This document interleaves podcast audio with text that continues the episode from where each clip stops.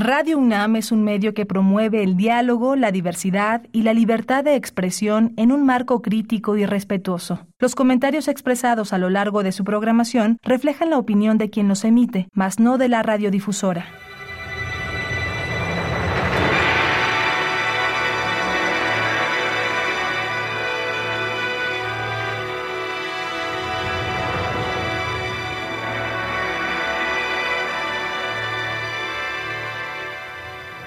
Radio Universidad Nacional Autónoma de México presenta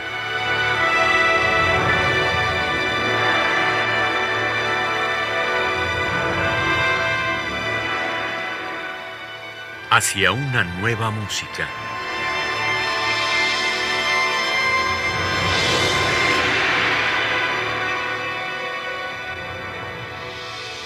Programa a cargo de Ana Lara. Muy buenas tardes, bienvenidos Hacia una nueva música. Soy Ana Lara y como siempre tengo un gran placer de tener frente a mí a Rodrigo Sigal, director del CEMAS, director también de este decimoctavo Festival Visiones Sonoras que se va a llevar a cabo eh, del 21 al 23 de septiembre y del cual nos va a platicar esta tarde. Bienvenido, querido Rodrigo. Ana, ¿qué tal? ¿Cómo estás? Me da mucho gusto saludarte. Como siempre, gracias por el espacio y un saludo a tu auditorio. Cuéntanos de qué se va a tratar este décimo octavo, que, qué barbaridad, 18 años haciendo este maravilloso festival. Cuéntanos en qué va a consistir y me imagino ya pospandémico, ¿no? ¿Será virtual, parte, será eh, presencial? ¿Cómo va a ser? Bueno, en efecto, este yo digo que 18 años de, de un festival, hace, hace algunos años me acuerdo que incluso creo que lo platiqué contigo cuando, cuando ya caminaba el festival y porque el festival comenzó cuando justo cuando nació mi hijo que ahora va a estar por cumplir 17 porque los festivales nacen con un año y los niños con cero. Pero pero en efecto es un festival que a lo largo de los 18 años se ha transformado muchísimo. Es un festival que siempre desde sus orígenes nace muy cerca de la UNAM eh, y en efecto hoy en Morelia, a través del Centro Mexicano para la Música y las Artes Sonoras, es también parte fundamental la Escuela Nacional de Estudios Superiores Campus Morelia de la UNAM, con la que lo hacemos, y el CEMAS, que es parte de la Secretaría de Cultura Federal a través del Centro Nacional de las Artes y de la Secretaría de Cultura del Estado, pues ha trabajado este año en tratar de encontrar una manera de regresar a lo presencial, pero sin... Eh, sin dejar algunas de las cosas que a través de una encuesta y de, una serie de acciones que hicimos en estos años, nos dimos cuenta que más le había gustado a, a, los participantes de los dos festivales totalmente virtuales que hicimos.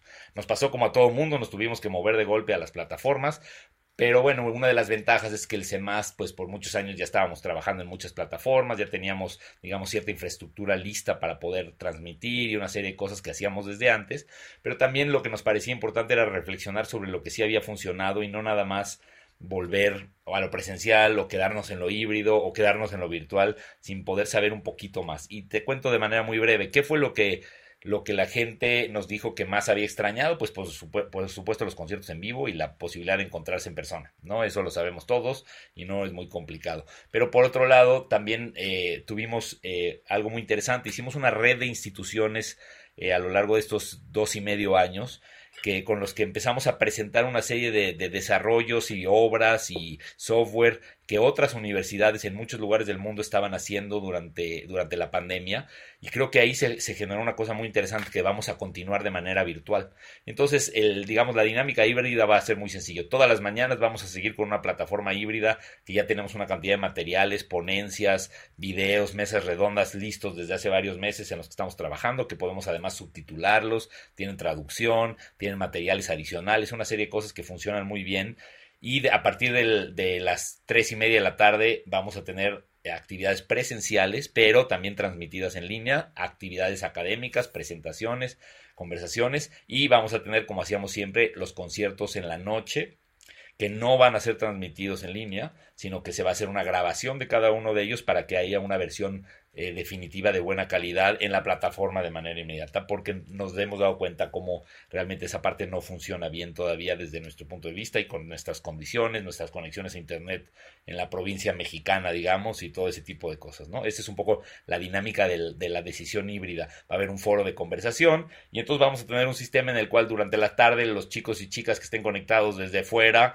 van a poder conversar también con el ponente, va a ser como lo hemos hecho a lo largo de estos dos años, pero también vamos a tener unas versiones de definitivas en la plataforma como, como tenemos ahora en, en www.visionesonoras.org se pueden ver las conferencias, las actividades de los 18 años. Y bueno, ahora como te decía, pues Visiones Sonoras se vuelve mayor de edad, cumple 18 años y espero que se vaya de la casa y se mantenga solo. Eso lo dudo, querido. bueno, tú sacaste varias convocatorias para realizar la curaduría de, esto, de este festival. Cuéntanos cómo, cómo fue, a quién convocaste, cómo resultó esta convocatoria. Hemos, hemos, explorado muchas, muchas formas de trabajar en visiones, desde curadurías individuales que he hecho yo y muchos invitados. El personal del CEMAS, por supuesto, es fundamental desde hace años para que este festival funcione y han sido curadores tanto Tonali como Silvia, como Francisco, como José Luis García. Yo mismo he, hecho, he sido curador varios años y hemos tenido curadores invitados. Pero este año eh, hicimos otro sistema. A lo largo de todo el año hemos trabajado en diferentes convocatorias a través de un proyecto del Centro Nacional de las Artes que se llama Territorios Enlazados, por ejemplo, a una convocatoria con el British Council que se llama, eh, digamos, sobre trabajo con, con comunidades LGTB+, y hemos trabajado artistas sonoros de diferentes países, hicimos una convocatoria con Canadá. Entonces, a, a lo largo del año se generó una cantidad de obras bien interesantes que decidimos estrenar y darle un espacio como importante dentro del, dentro del festival. Porque al final Visiones Sonoras mucho, durante muchos años fue siempre como el, el, escenario para muchas de las obras que los artistas venían a hacer. Ahora sí es cierto que este año no tuvimos todavía la cantidad de residencias de otros años, entonces mucho se hizo a distancia. Pero lo que es interesante es que ya son obras resultado de los años de pandemia en donde las herramientas están, se han utilizado de otra manera. Entonces le dimos esa perspectiva al festival no cuál es el impacto de la pandemia nada más en el proceso creativo, que eso se va a discutir en las mesas redondas y ya lo hemos tenido un poco, sino obras resultantes del trabajo de no poder eh, trabajar con intérpretes, por ejemplo, de trabajar a distancia, de generar música eh, espacializada pero sin poder ir a los estudios, de las grabaciones, de la información, de todo lo que realmente iba pasando. Creo que los años anteriores la reflexión fue más lo que nos estaba pasando con la pandemia como artistas y ahora tenemos muchas obras que son el resultado de ese trabajo. ¿Me explico? Esa es un poco la diferencia. Bueno, si te parece bien, vamos a empezar escuchando algo de lo que has programado para este año.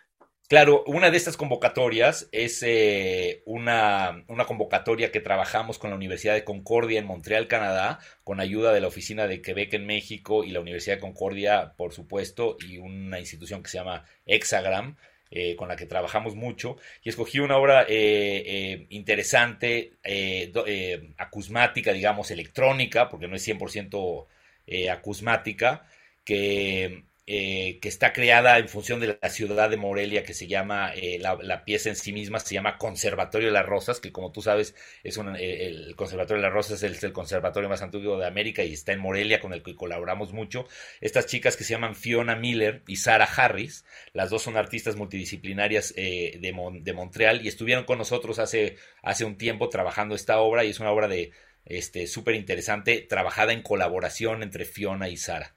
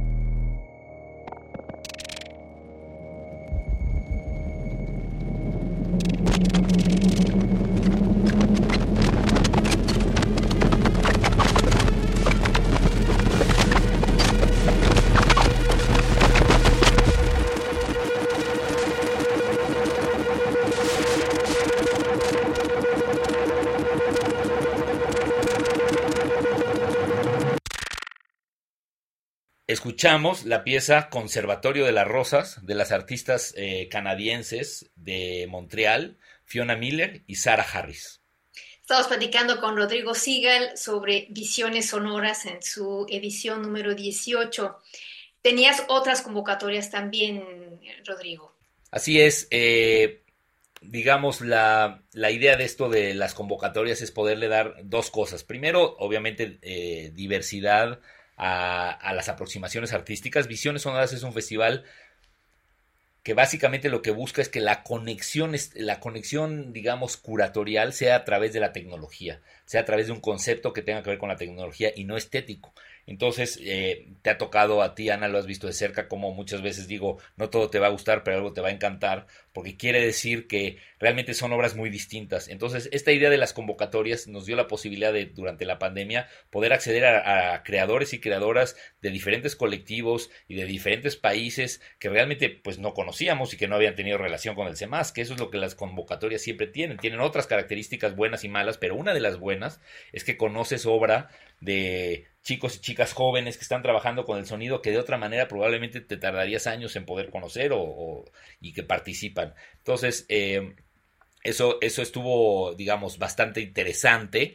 Y desde esa hicimos una muy, una, una padrísima que creo que tuvo resultados increíbles, que se llama Creación en Perspectiva, que es justamente una convocatoria que hicimos a lo largo de varios meses para que creadoras, eh, mujeres jóvenes que trabajan con el sonido, pero que no necesariamente siempre se consideran compositoras, eh, pudieran hacer propuestas específicas. La, convocatoria Creación y Perspectiva, eh, digamos, ya, ya se hizo, se van a estrenar todas las obras en visiones sonoras, pero es una, es, es una, una, convocatoria sui generis porque cada una de, de, las chicas seleccionadas pudo hacer una propuesta totalmente distinta.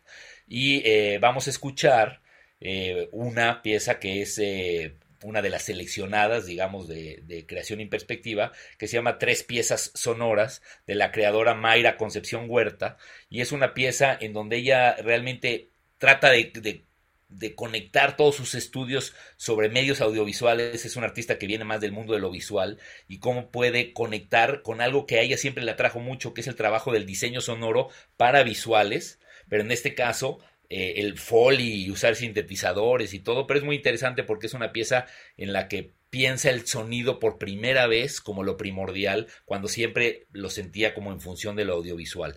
Y es una, una convocatoria para, para, artistas, como decía, eh, chicas jóvenes que, que, no necesariamente se consideraban compositoras. Entonces escucharemos la pieza o el grupo de piezas, tres piezas sonoras de Mayra Concepción Huerta, parte de la convocatoria Creación en Perspectiva.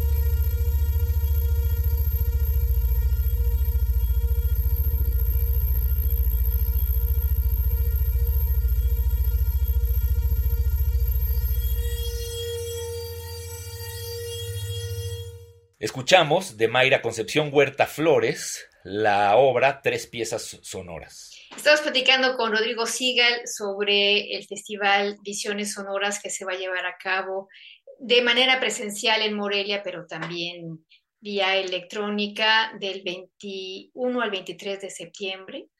Y em, muchas de estas, de estas obras, dices tú, ya están compuestas, muchas de ellas también tienen eh, cuestiones visuales. Me gustaría que nos, que nos dijeras cómo se organizan ya los conciertos cuando tienes todos los materiales. Pues bueno, este año tenemos la ventaja de que como ya vamos a tener muchas actividades presenciales, ya tenemos de nuevo acceso a nuestro auditorio, que es un espacio fantástico de, eh, con, con sistema multicanal, con muy buenas proyecciones. Tenemos una serie de conciertos muy padres eh, tenemos tres conciertos principales, el inaugural con eh, Anthony Smith y Frank Vigru, que son franceses y que viene a ser un proyecto que se llama A Total, que, eh, que, si te parece bien lo podemos escuchar ahora, pero, pero básicamente los conciertos, a diferencia de otros años, van a ser conciertos de un solo artista, de una obra. Normalmente en Visiones muchas veces hicimos combinaciones con intérpretes de muchas obras. Eso es algo que todavía no pudimos hacer este año por la salida de la pandemia y por una cuestión logística de, organización. Entonces, eso es una novedad.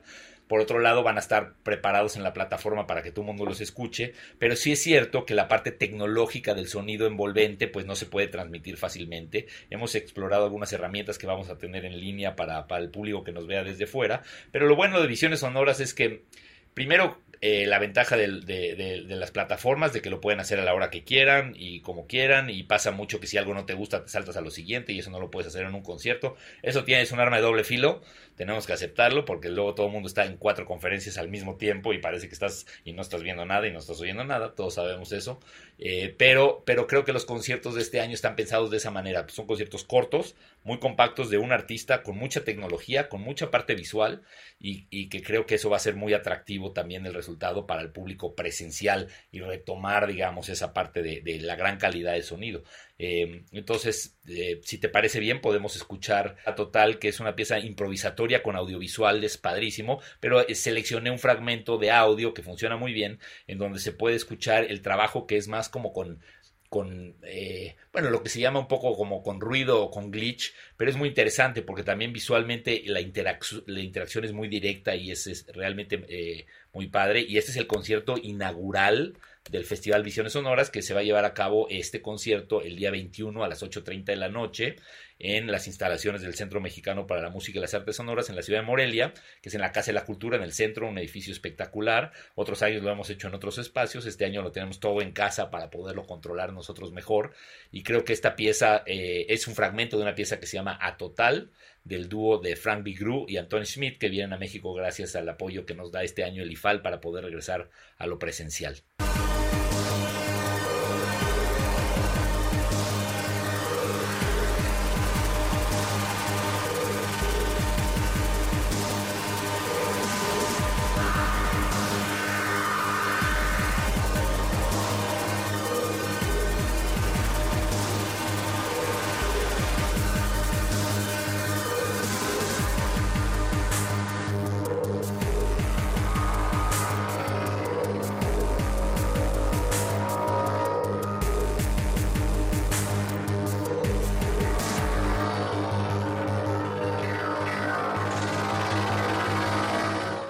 Escuchamos eh, un fragmento de la pieza A Total del dúo francés de Frank Bigru y Anthony Smith, que van a estar en el concierto inaugural de Visiones Sonoras el 21 de septiembre a las 8.30 de la noche en el Centro Mexicano para la Música y las Artes Sonoras, como parte de, las actividades del primer día del festival.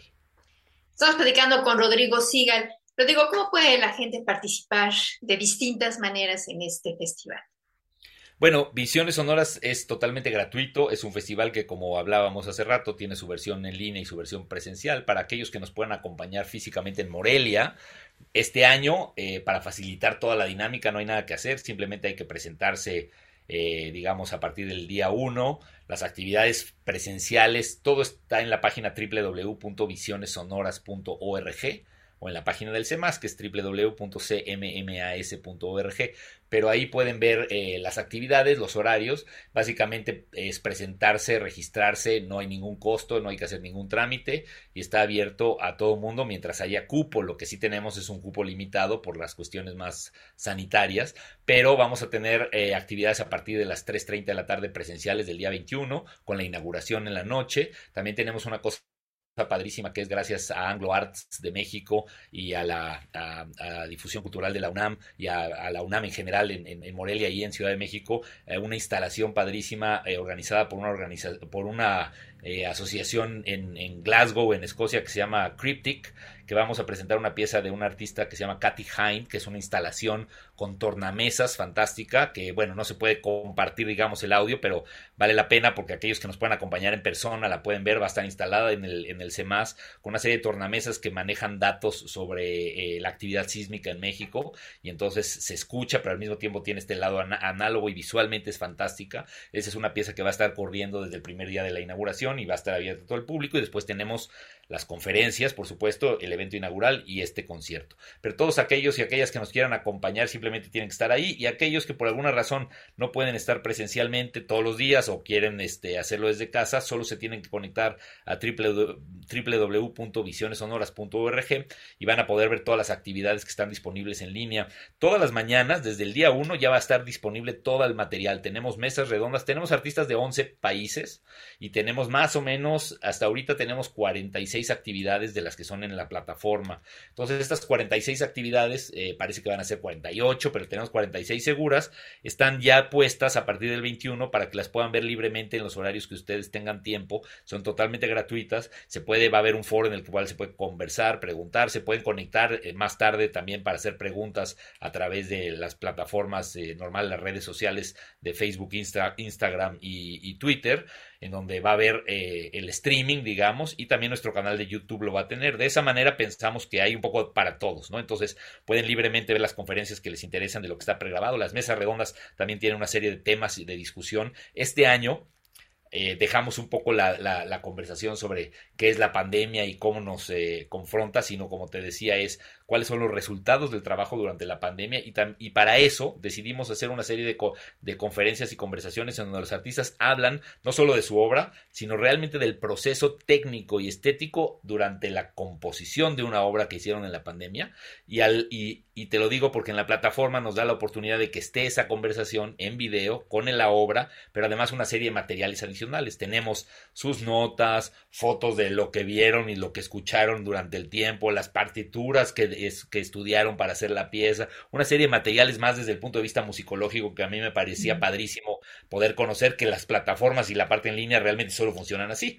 Entonces, eh, eso es lo que vamos a tener en línea y en las tardes pues vamos a tener los artistas presentando. También este año vamos a tener eh, a, las ganadoras de estas convocatorias que mencionábamos físicamente en el CEMAS exponiendo su, su experiencia del trabajo y no nada más mandando la obra y solamente teniendo a los profesores invitados, sino ya hemos empezado a integrar a, los jóvenes que, que, presentan las piezas también para que tengan la parte, digamos, más desde el punto de vista académico de compartir con sus, con sus pares, con los chicos y chicas que asisten, lo que representa componer y que puedan tener preguntas e interactuar con, con la gente que, que, pues, que, les, que los confronta un poco con qué están haciendo, ¿no? Y eso es lo que me parece muy útil. Bueno, en el próximo programa te propongo que hablemos más a fondo de estos temas, pero ¿qué nos vas a presentar ahorita para escuchar? Eh, ahora vamos a escuchar una, una, pieza muy padre que va a estar también como parte del festival en las actividades virtuales, que me parece padre, que es una pieza de un compositor argentino, eh, Valentín Palesic, que es una pieza que se llama GTRR, como guitar, pero guitar así eh, apretado. Es una pieza tocada por un guitarrista colombiano residente en Argentina, del cual a través del, del año editamos un disco fantástico. Eh, se llama Ricardo Cuadros. Y Ricardo eh, participa con un concierto padrísimo en Misiones Sonoras porque va combinando obras de guitarra acústica con nuevas tecnologías, con video, y termina de una manera con, con, piezas de guitarra que son realmente muy atractivas, son piezas de música de cámara pensadas para guitarra eléctrica de nuestros días, de autores jóvenes, y esta pieza estar, eh, eh, me parece que es sumamente interesante y, también va a estar como parte de los conciertos en línea de Visiones Sonoras 18. Visiones Sonoras 18 también es el repositorio de un, de un ciclo que se llama Perspectivas Sonoras en donde hemos trabajado con artistas eh, gracias al programa Iber, Ibermúsicas. Todo el año un artista de cada país, miembro de Ibermúsicas, hizo una curaduría de las obras de su país que considera representativas recientes creadas durante la pandemia y vamos a tener ese concierto montado en Visiones Sonoras. Solitos ahí son 16 conciertos. Wow. Bueno, ¿qué es lo que vamos a escuchar entonces? Esta pieza es eh, una pieza del compositor argentino Valentín Palisic, que está interpretada por Ricardo Cuadros y se llama Guitar o GTRR.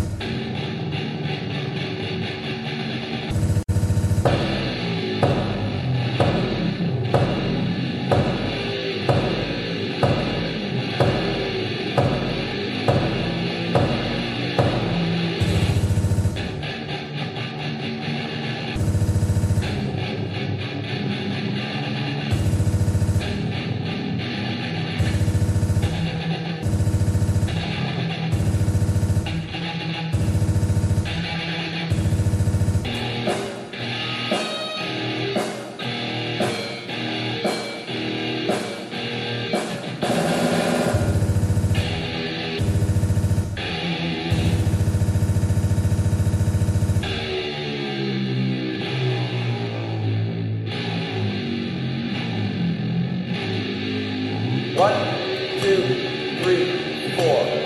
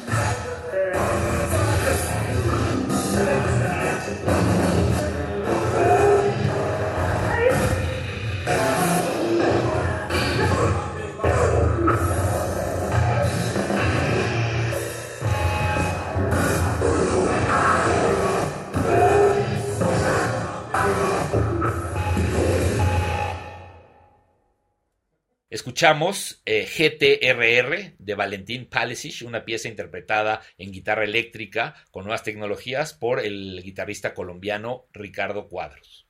Bueno, creo que tenemos tiempo para una última obra, mi querido Rodrigo. Eh, ¿Qué es lo que nos vas a proponer? Otra, otra pieza es de un compositor argentino que tiene una obra eh, en, en, nuestro programa en línea de Visiones Sonoras. Es un compositor eh, que se llama Ricardo de Armas, residente en La Plata, en Argentina. Es una pieza que se llama La Soberana, que es una pieza totalmente acusmática y para aquellos que nos escuchan... Eh, vale la pena recordarles que Visiones Sonoras, como les decía, es, una, es un festival que está conectado por el uso tecnológico. La música acusmática es la música, digamos, eh, que está hecha con tecnología, con computadores, con sintetizadores, pero básicamente trabaja solamente con audio, tratando de eliminar esto que nos pasa a todos nosotros cuando escuchamos, que estamos tratando de, de entender por los ojos lo que estamos oyendo o de buscar una, una confirmación de lo que oímos, como pues si ves un violinista le ves las manos o ves un baterista le ves cómo mueve las baquetas. Entonces Ricardo en esta obra La Soberana trabaja es una obra programática, pero sobre todo lo interesante de la música acusmática es que justamente trabaja con la tecnología para alejarse de la posibilidad del reconocimiento completo de cuáles son los orígenes de los sonidos con los que trabaja. Y de pronto hay algunas cosas eh, concretas que se pueden reconocer y algunas cosas abstractas. Y es un compositor súper hábil en ese sentido, eh, conozco mucha de su música y ha estado un par de veces en Visiones Sonoras. Y esta pieza, La Soberana de Ricardo de Armas, es una obra reciente, totalmente acusmática y que también es parte de eh, la serie de de obras y de conciertos que van a estar disponibles a partir del 21 de septiembre en Visiones Sonoras 18. And forever.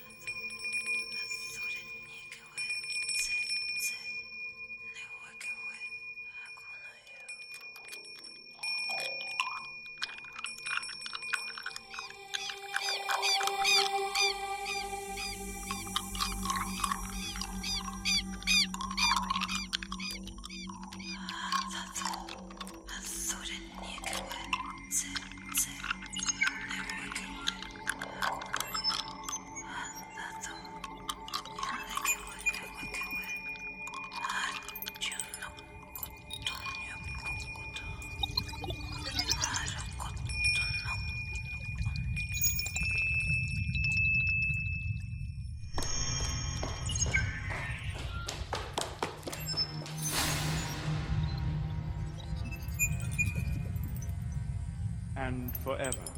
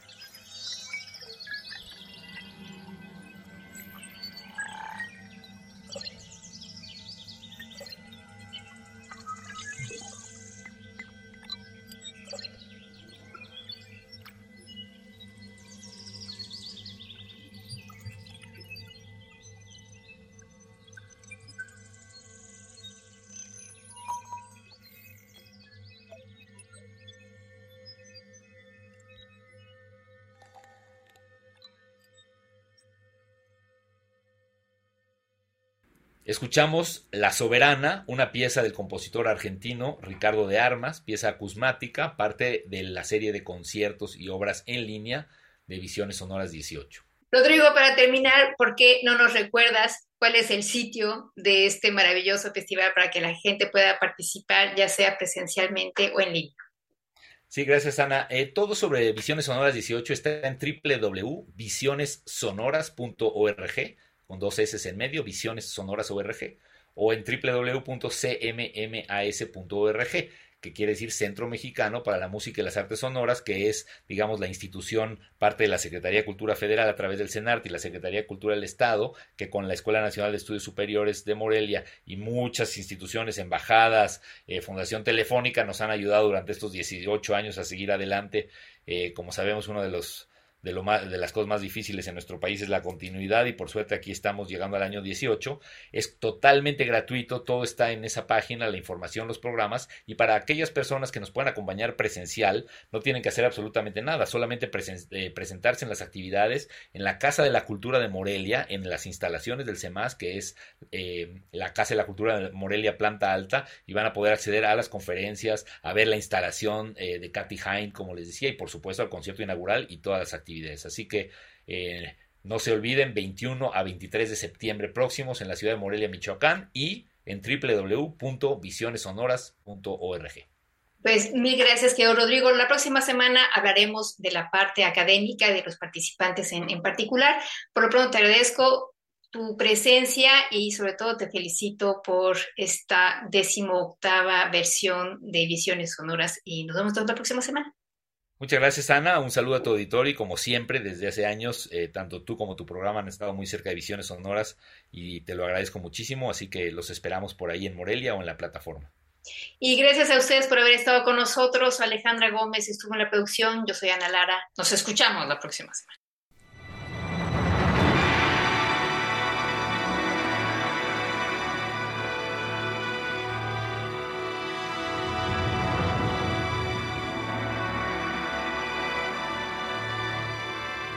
Radio Universidad Nacional Autónoma de México presentó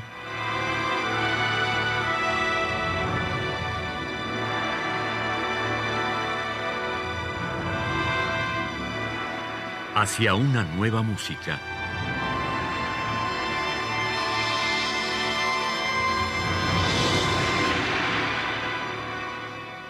Programa a cargo de Ana Lara.